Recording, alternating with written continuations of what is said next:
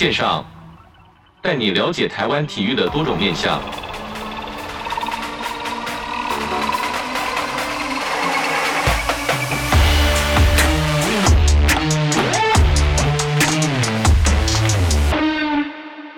育线上带你了解台湾体育的各种面向。Hello，各位听众朋友，大家好，欢迎收听本周的体育线上，我是子敬。本周呢，又是走到了这个技职运动家的单元呐、那这个单元呢，除了就是要访问这个基层的运动选手以及教练之外呢，很重要，今天一个子主题呢，就是技职人物志。那这个人物志到底怎么来的呢？就是曾经在这个运动场上的运动选手，或者是现在正在从事这个运动产业的，不管是这个健身房的教练啊，或者是。这个企划啊，甚至到记者，其实都是我们这个记者人物志的访谈对象。那今天很高兴邀请到记者人物志的原住民族广播电台的记者许博昌，博昌你好，嗨，大家好。听到博昌其实就是感觉蛮熟悉的，因为毕竟我们在很多的这个体育的场合都会遇到，都是遇到的。因为必须说，其实广播稍微比较孤单一些啦，没错。对，因为在这个很多的这个场合里面，我们当然知道说，除了央广或者是一些。呃，广播电台比较熟悉之外，其实原住民族的广播电台跟汉声电台都是有主跑这个体育线的啦，没错没错。所以在这个过程中，反而我们两个变成比较好的一个，应该算。应该算这个同业的好朋友啦，真的真的，一开始到就先找哥在哪？对，其实因为我们很特别，就是因为我们毕竟没有画面嘛。对，那其实我们第一件事情就是先找这个收音喇叭，跟这个听众朋友分享，就是说，其实一个记者会，我们常常播新闻或者听新闻的时候，其实看到听到这个长官在讲话，其实就是又从这个收音喇叭出来的。然后我们因为我们只有一支录音笔，我们一支录音笔打天下，没错，就是把这个录音，没错，把这个录音笔放在旁边。那其实有时候看很看起来很孤单啊，因为电视台。都是两两个人以上的人马，是，尤其是我们上次在这个经典赛遇到的时候，看到很多的团队一个一个出来，但是我们广播电台就是只有一个人，对，我们都是永远单人作业，真的在工作的时候，你就是自己一个。对，就是自己一个。是，那首先先跟我们介绍一下你所工作的这个地点啦，就是这个原住民族广播电台。对于子敬来说，不认识的人来说啦，可能觉得说，哎，这个是不是单纯 for 原住民族群的呢？还是说它也是像汉声电台一样，从国防然后到了很多元的触角，然后来介绍给这个社会大众？那讲到原住民族广播电台，其实大部分的人都知道的只有是原民电视台，也就是所谓的原民台广播电台比较少。呃，被人知道，因为它也是这几年才开始出现的一个呃媒体平台的出现。然后呢，刚刚子敬哥有讲到说，它其实就是像电视原民台一样，就是否原住民族的一个族群的文化的发生，跟它一些其他其他族群面向的东西，就是透过我们原住民族广播电台去做一个传播。但很好奇的是说，我需要是原住民身份吗？还是说我需要讲原住民的语言呢？哦，其实不一定都是原民身份啦，但但当然原民身份会比较多。那我的同事呢，也有很多都是。我们讲非族人好了，那其实，在里面大家也是相处的很融洽，不会有说什么哦，你是原民，我不是原民，然后就会有隔阂之类的。就是里面的人相处还是蛮融洽的。因为常常看电视，例如说现在，毕竟本土化，我们所谓本土化，就像客语啊，或者或者台诶台诶客语、台语或者原住民的这个语言，是都是算是目前呃政府主推主推的主流啦。对对对。那其实看电视看到，哎，怎么突然有台语新闻？那客家台跟原民台就不讲，因为他们原本就是这个语言的电视台嘛。没错。那一般电视台其实看到蛮多的。客语或者是台语的出现，那对于播报部分跟中文来说，有没有两个有比较不一样的差别？因为我所知道是以台语来说，有些音可能中文讲可以，但是台语可能要换一种方式讲。那原住民族好像十六组嘛，对不对？现在十六组，那十六组这么多的语言，它有没有哪一个地方是不太一样？而且是我们对于不不认识、不了解的人，可以比较大众的普罗去知道这件事呢？啊，是，其实像我在播新闻的时候，还是会用中文，毕竟我们还是要给开车的人就是听得懂。但我们的开场跟结束就是用自己族的语言，像我们现在的播报员有，呃，我是排湾族的，那我另外有一个泰雅族跟格玛兰族的同事。那我们的开头就是真的是自己的族语，我示范一次，我自己就是 Java Java 的 然后让古尼西亚根，这就是大家好，我的。名字是冉阿冉，冉阿冉是我的族语名字。是，对，然后我们就会开始前呃介绍词完之后，我就说新闻首先带您关注，然后讲了把这一节的新闻说完之后，最后会说以上这节新闻由冉阿冉古尼西就是我嘛编辑播报，感谢您的收听，然后用也是用我们的族语做做一个收尾，就是马里马里马萨路，就是台湾族语的谢谢，然后就是一个结尾。那当然我们泰雅族的同事跟格玛兰族的同事也是用他们自己族群的语言做一个开场跟结尾。最近看到蛮多原住民的朋友，他们把他们的族语变成自己的名字，像是我们知道这个吉利叫拱冠嘛，那就是把这个朱立人这个汉名，把它就是先。摆在旁边，用他自己的吉利叫拱冠用在这个上面。那你讲这个名字的时候，大概的意思意思应该也是呃，让大家知道是原住民的本身的，应该说自己的介绍自己的话是什么样的方式啊？没错，像是呃吉利吉利吉劳拱冠跟我一样都是排湾族的嘛。那排湾族的姓名方式，其实它前面吉利吉劳是它的名字，拱冠才是姓，就是呃大部分人都不知道，所以在播报或是写呃在写新闻稿的时候，会通称他叫拱冠。因为大家的对于汉名的概念，可能就像我的汉名是许伯昌，那大家可能叫我叫亲切一点，就会叫伯昌。那这个概念套用到这个名字上面的时候，他们就会叫拱冠拱冠。但其实那是他的姓，其实要叫吉利吉劳。对，其实要叫吉利吉劳。哦、那因为那我们呃在排湾族里面，后面那个姓氏是我们的家族名，就跟姓氏一样，拱冠就是。他们家族的名字，那我刚刚有提到我的名字是嚷嚷，那我的家族名是古尼喜，就是我们整个家族都是古尼喜的意思，所以应该是要叫你嚷嚷，对，要叫嚷嚷、嗯。是哦，这个这个这个词有点绕口，我就是可能不是这个、啊、呃，应该说不是排湾族的，好像没有办法发出那个音的感觉，对，对不对？它有点难，就是难发出来，那就是要有点卷舌叫嚷嚷。那这个很好笑的是，我在发名片的时候，因为我的名片上面会有我的族语名字，那当然就会有人会特别去问。那一般人可能不太会用，去用那个族语的发音，可能会就说，哎、欸，像自由时报的孟如杰就常常叫我 Dragon，我当然跟他讲过了，他他就他也发不过来，那好了，你就叫 Dragon 吧，不然还有什么浪浪啊、壮壮啊这种名词都有出现过，就感觉这样好像反而更亲切一点，对不对？我我呃，我个人是觉得，嗯、呃。毕竟就是让他们有印象了，但可能有有一些的人会觉得说，哦，还是需要名字的尊重。但我个人就觉得，嗯，这样也不错，可以让你更快被大家知道，也是个好事。虽然我还会强调说，我的名字就叫嚷啊嚷。对，所以因为我自己念体育系出身的关系，其实很多同学都是原住民的朋友。是，那其实很难记名字啊，因为就像是我就说这个目前这个风潮嘛，大家都有把这个自己的族名当成自己的姓名。对，那对于一个一个班下来，哇，怎么这么多外国人？那就搞清楚，原来不是外国人，是原住民的朋友，我就觉得非常的。以以自己来说是非常新鲜，也觉得说这个文化得以被大家看见，我觉得是一个非常欣慰的事情。对对对。那电台里面有没有什么样的节目？就是举例汉声电台来讲，因为我们是隶属国防部嘛，所以我们可能有时候三分之二的节目是跟国防有相关的议题。那对于紫金来说，因为紫金是主跑体育线的，所以如果子敬碰到这个比较国防议题的部分，可能会比较陌生一点。那你呢？如果在这个原住民族广播电台里面，会不会有特别否原住民或者是之类的议题是我们可以去参考的呢？哦，其实就是它真的就是所有节目都是否原民的。我们有否我们有新闻节目，我们有体育节目，我们也有文化的节目，介绍的音乐啊，还是呃其他记忆之类的，就全部都是会以原住民族为出发点。包含我之前的体育节目，也是尽量能找关于族人的选手或是族人的运动员啊，呃族人相关体育产业的朋友，就是因为毕竟我们的电台。就叫原住民族广播电台嘛，那关最近也有什么很多呃猎枪事件的新闻啊，这个在我们的广播新闻节目上面也会有，就是专门的主持人去讲这个，就全部为呃原住民族去发声的一个节目，每个都是这样子。是，啊、那在做过程中有没有觉得，因为应该说大部分啊，必须要讲，大部分其实都是还是用汉语来做沟通。是是是。那你在做节目上面有没有哪哪一些？就是突然卡关的部分了。举例来说，我自己如果碰到国防的东西，我变成我要查很多很多资料，因为毕竟怕讲错嘛。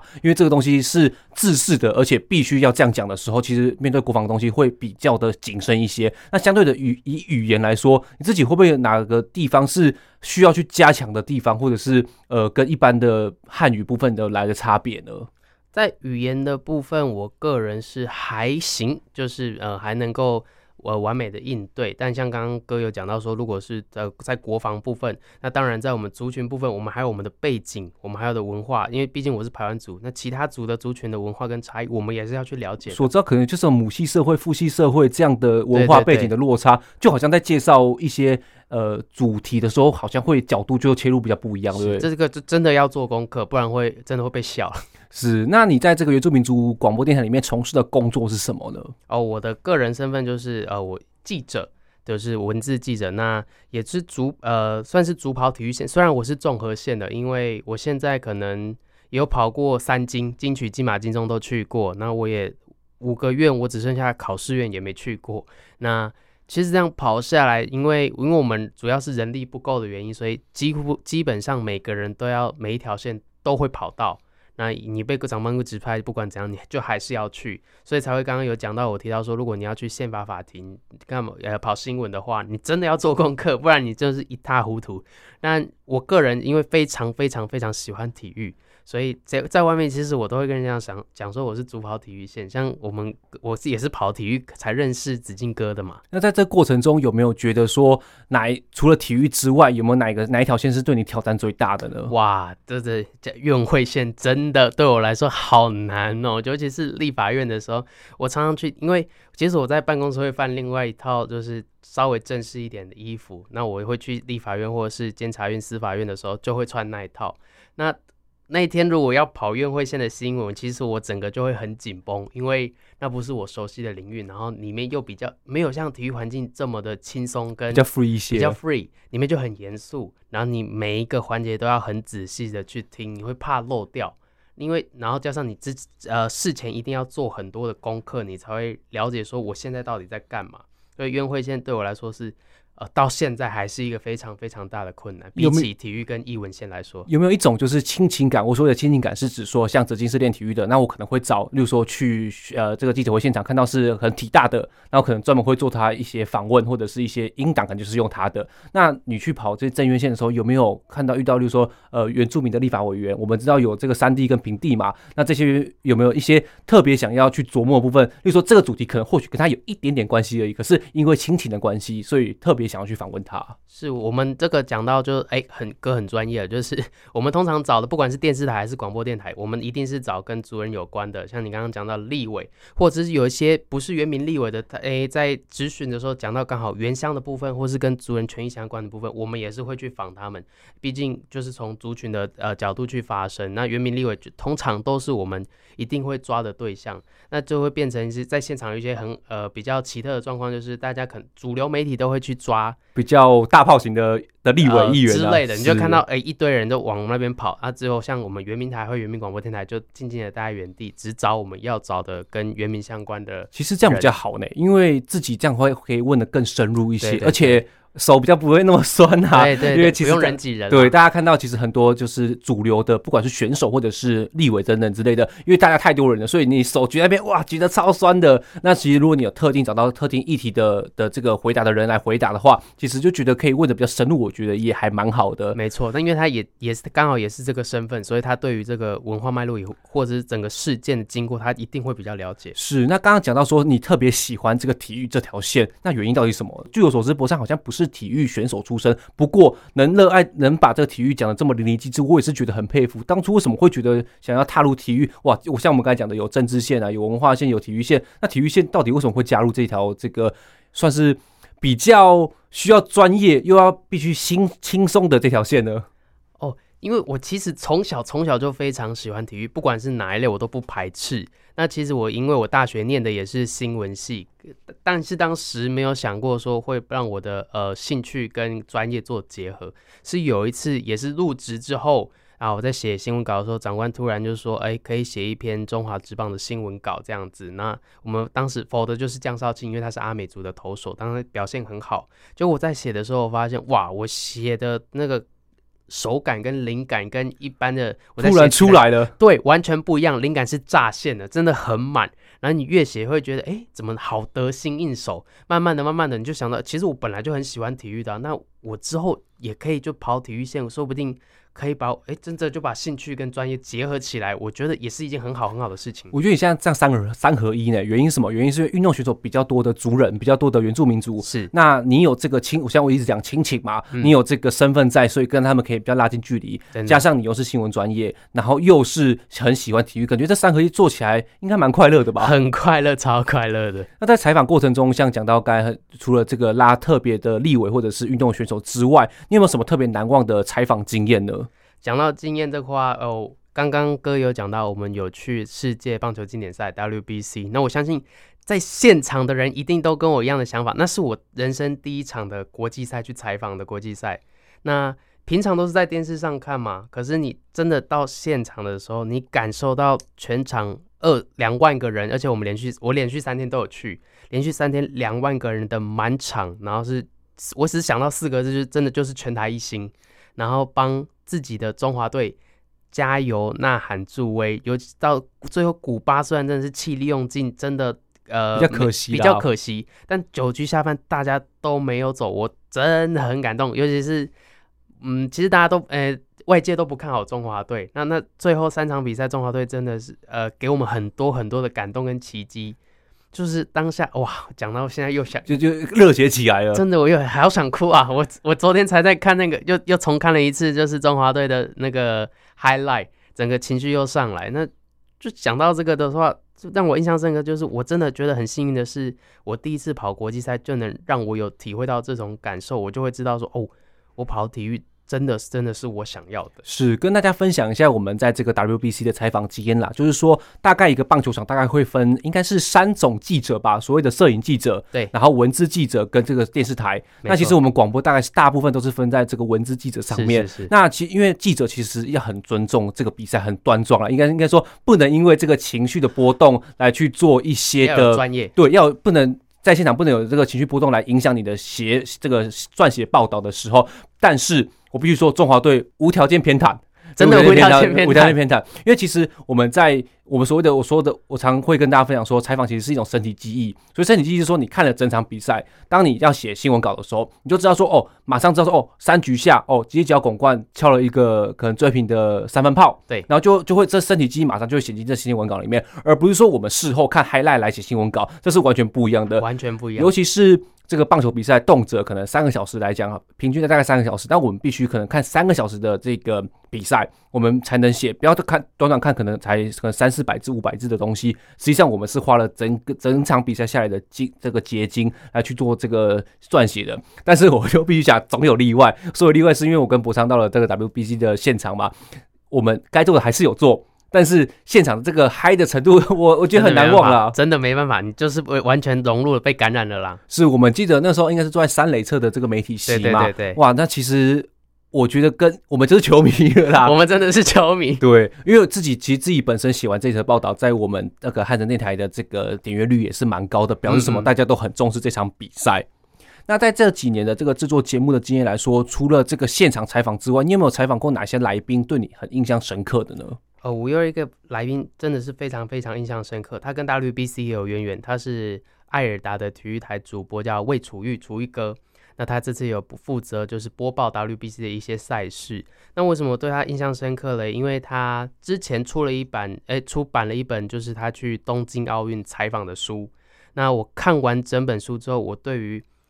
运动记者在采访的这个领域过程，我又多了很多很多。还没看之前的一些想法跟概念，所以当初就觉得说，嗯，想要找那个楚玉哥来节目是来聊一聊。就是他来了之后，就真的跟我们分享了很多他的一些在现场上面的经验，到现在都还感染我很多。尤其是我觉得他讲很好的一句话，我到现在都很记得，是他说没有一百分的主播跟记者，只有在追寻一百分的主播跟记者。这句话我哇，我那当下是直接 shock，就是我我觉得我这句话要变成我的座右铭，就一直放在这边，因为它带给我的感受真的太深了。就是哎，我好像在帮他打书一样，可是就是真的，我很推荐你，不管是有对运动有没有兴趣，看这本书，你一定都会有收获。然后，当他真的来的时候，给你讲出来的东西，你又能确实吸收到。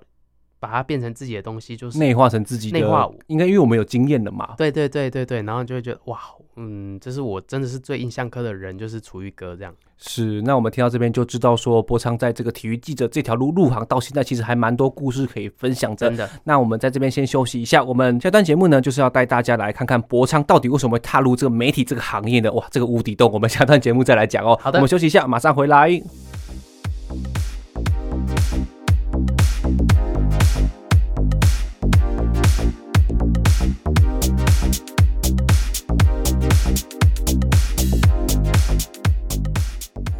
体育线上带你了解台湾体育的各种面向。Hello，各位听众朋友，大家好，欢迎收听本周的体育线上，我是子敬。本周是来到这个运动技职家技职人物志的。那我们访问对象是原住民族广播电台的记者徐波昌。波昌你好，Hello，大家好。我们在上段节目中有大致上跟这个听众朋友分享波昌踏入这个体育记者所肩负的任务，以及这个原住民族广播电台的一些背景。那再来就是你自己的个人背景的。Okay, 我们说媒体其实算是第四权呐，没错。那对于这个社会上来讲，其实是一个很向往的职业。但是我们所谓的这个甘苦谈，其实是没人知道我们这这个之间的辛苦。尤其是广播通常会比较小众一些，所以在广播上面，不管是专业培养或者是出去出任务，其实都还蛮多的故事可以跟我们分享的。那首先要跟我们分享说，你是怎么踏入媒体这个行业的呢？哦，那我在踏入媒体之前，本身就是文组出身的啦。那对于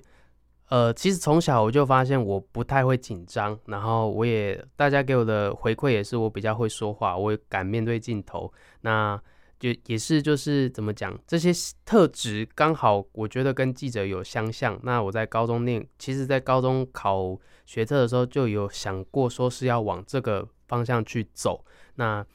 那也刚好就从福大新闻系就念顺利念完，顺利毕业。那其实当初是没有想说要进入广播的，是因为我我必须有学分，所以我选修了呃现在在警广林梦萍老师的广播新闻的课。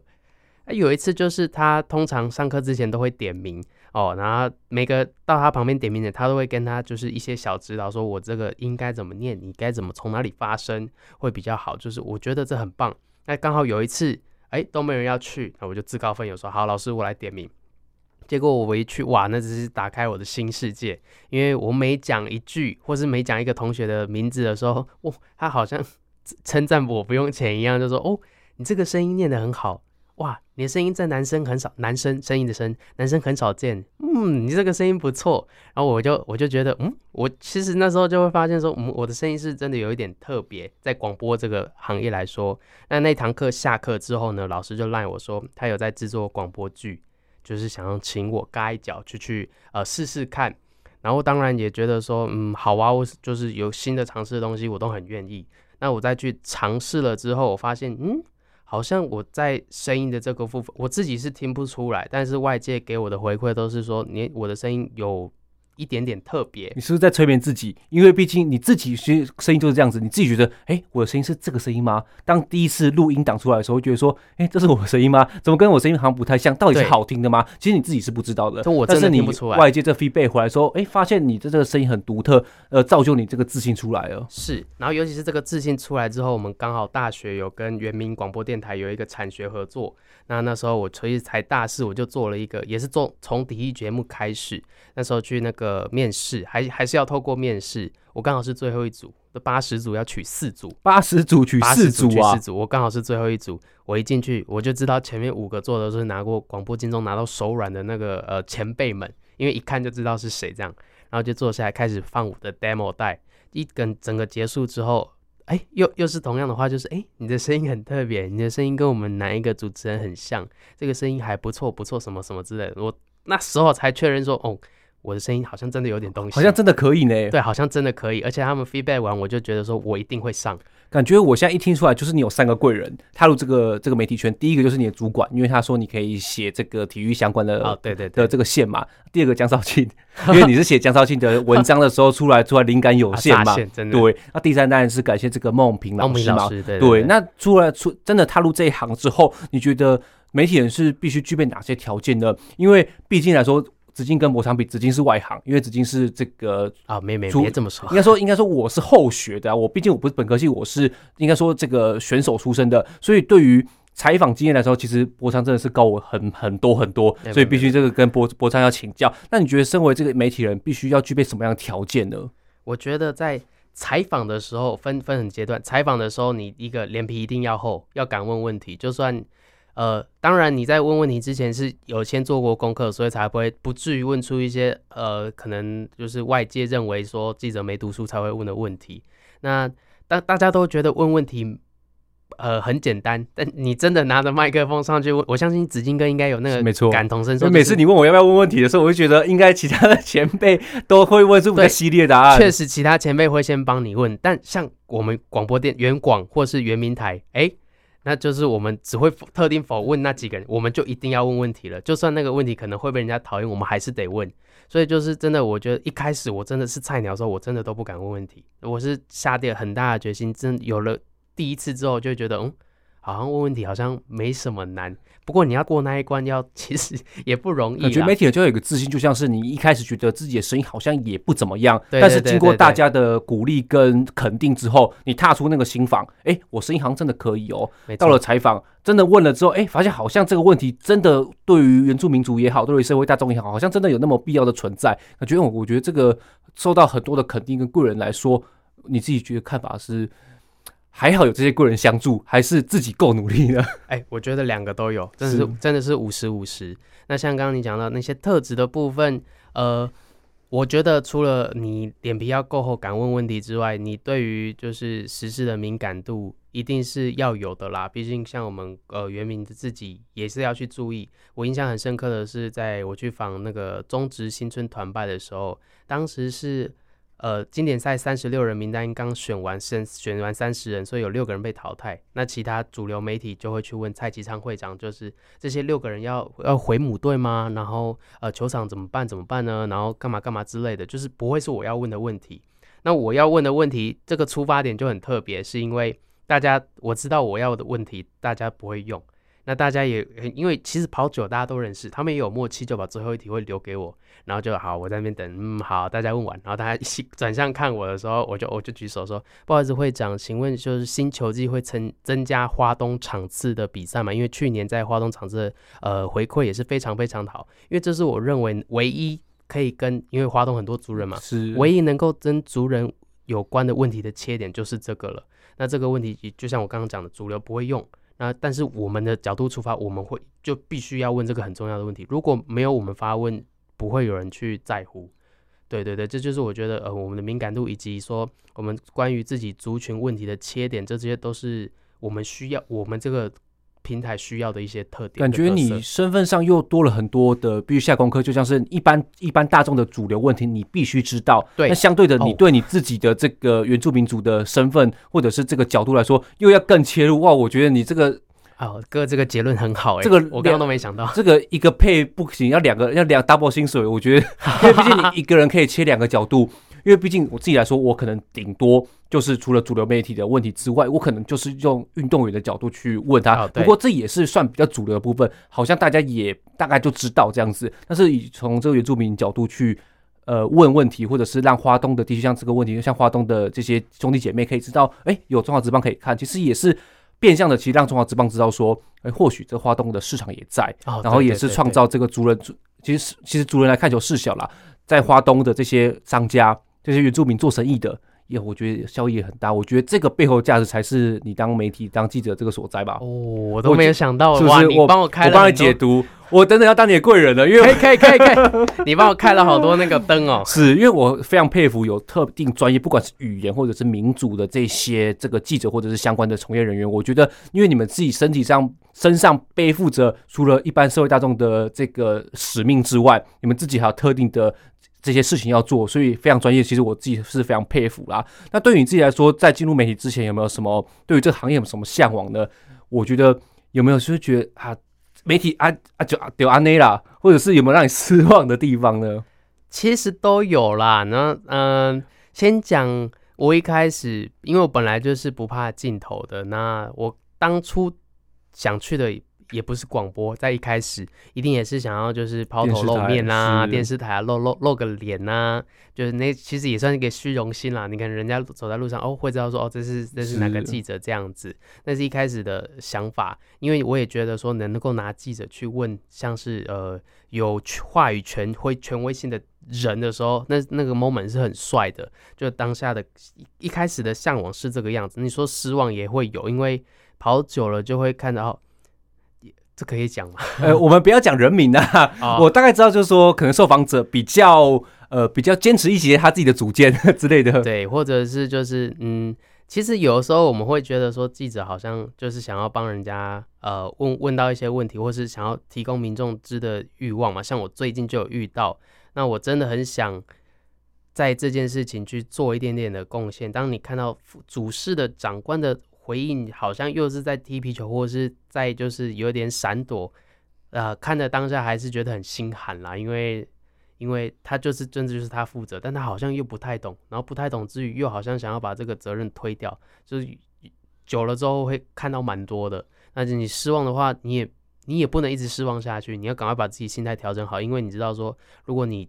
也失望了，然后你没有继续去推动这个，那他就真的就被埋没掉了。尤其要秉持专业，不能被这个所影响，去影响你的笔下的这些报道。没错，还是要保持中立，不能说因为你自己很失望就就把它有偏袒或是之类的，就是蛮难的部分。那所以其实也还是在学习的阶段，因为我也才刚进来大概一年半。那失望的部分是这样子，那像我刚刚前面讲的向往也是这样子，但我现在真的做了一年半之后，也其实也慢慢的习惯抓到自己的节奏跟模式，因为我们也是单人工作嘛，就慢慢的在稳稳的，但是还有很多东西可以学习，可以去看，我觉得就尽量多跑吧，累积自己的经验，毕竟我的优势就是还年轻啊。我们前面有讲到，例如说不敢问这个受访者，或者是这一步踏不踏不出去，那对于来说实物上的经验来说，你有没有什么觉得最大的挑战呢？实物的部分其实就是之前也是像他会呃，我刚刚有讲到的是长官也会踢皮球，那你就真的这就再问一次，换一个角度，换一个说法，就再问，挑战超大的。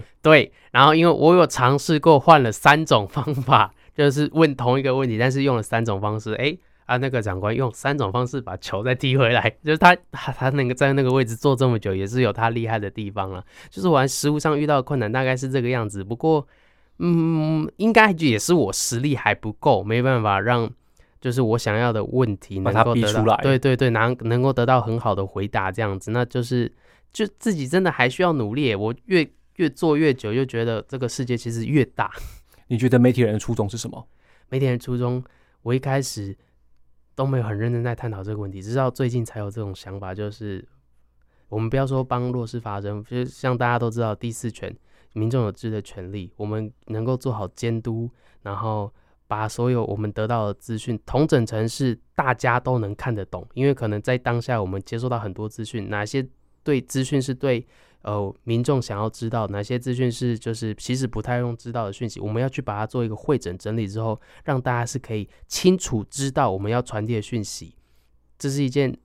很神圣也很难的工作，然后你的责任感你必须要有。因为你你做的就是一个嗯呃怎么讲传声筒或是发发呃新闻发言人的角色，让大家知道说这件事情的重要性在哪里。对，这就是我觉得这个工作很神圣也很必须值得尊敬的地方。不管是哪一位记者，跟我们分享一下体育记者对于这个产业的实质效益呢？实质效应是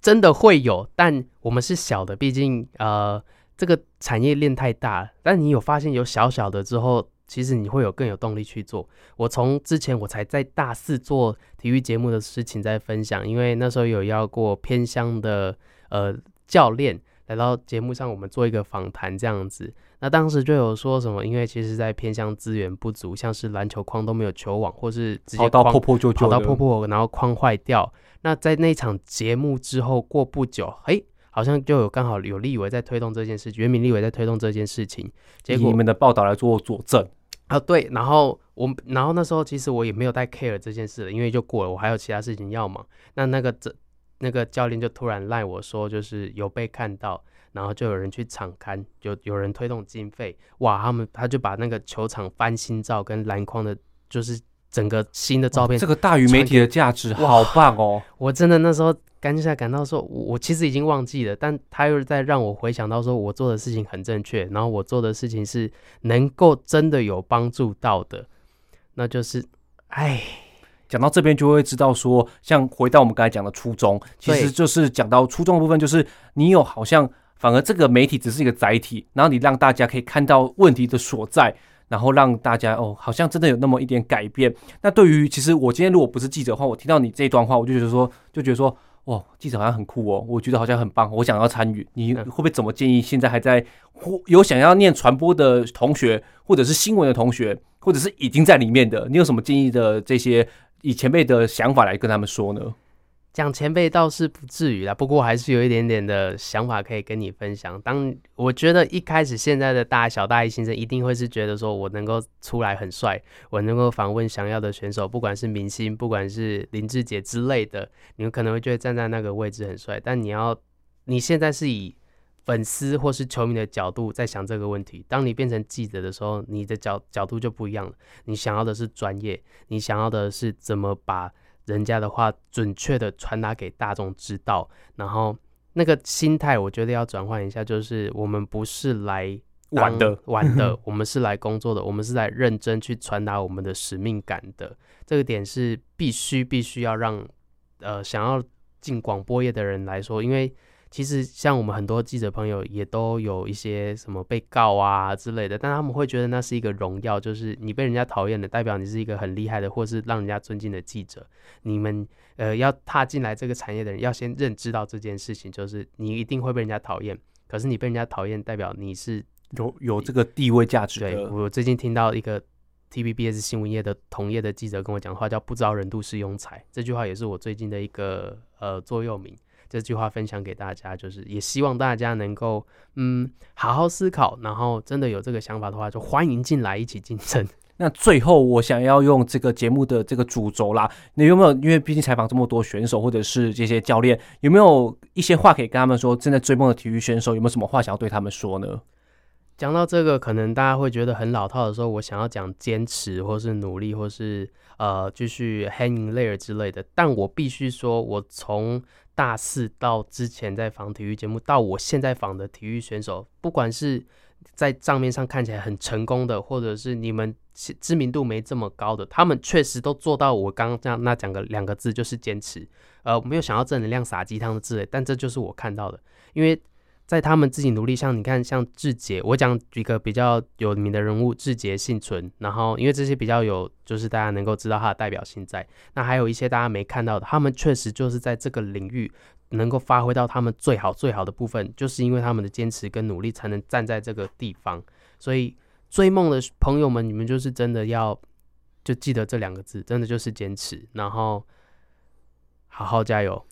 把坚持这两个字就刻在心里面，你真的有一天，有一天莫名其妙，有一天你就会发现你就成功了。是因为时间的关系，其实还很多话想要跟这个博昌来聊聊。对，邀请你下次再来上我们体育现场的节目，没问题，再跟我们这个听众朋友分享你的这个，因为毕竟现在呃一年半嘛，对，那未来下次来可能三年，可能五年，哇，我们这样一路一路下去，相信你的这个。这个应该说实力会越来越好。嗯、那再拜托，再让子敬多多学习啊！当然，当然好，当然。那我们今天体育线上纪实人物志的节目就进行到这边，很感谢我们今天的来宾，原住民族广播电台的记者许博昌，博昌谢谢你哦，谢谢马萨鲁，谢谢啊！体育线上，我们下周再见喽，拜拜。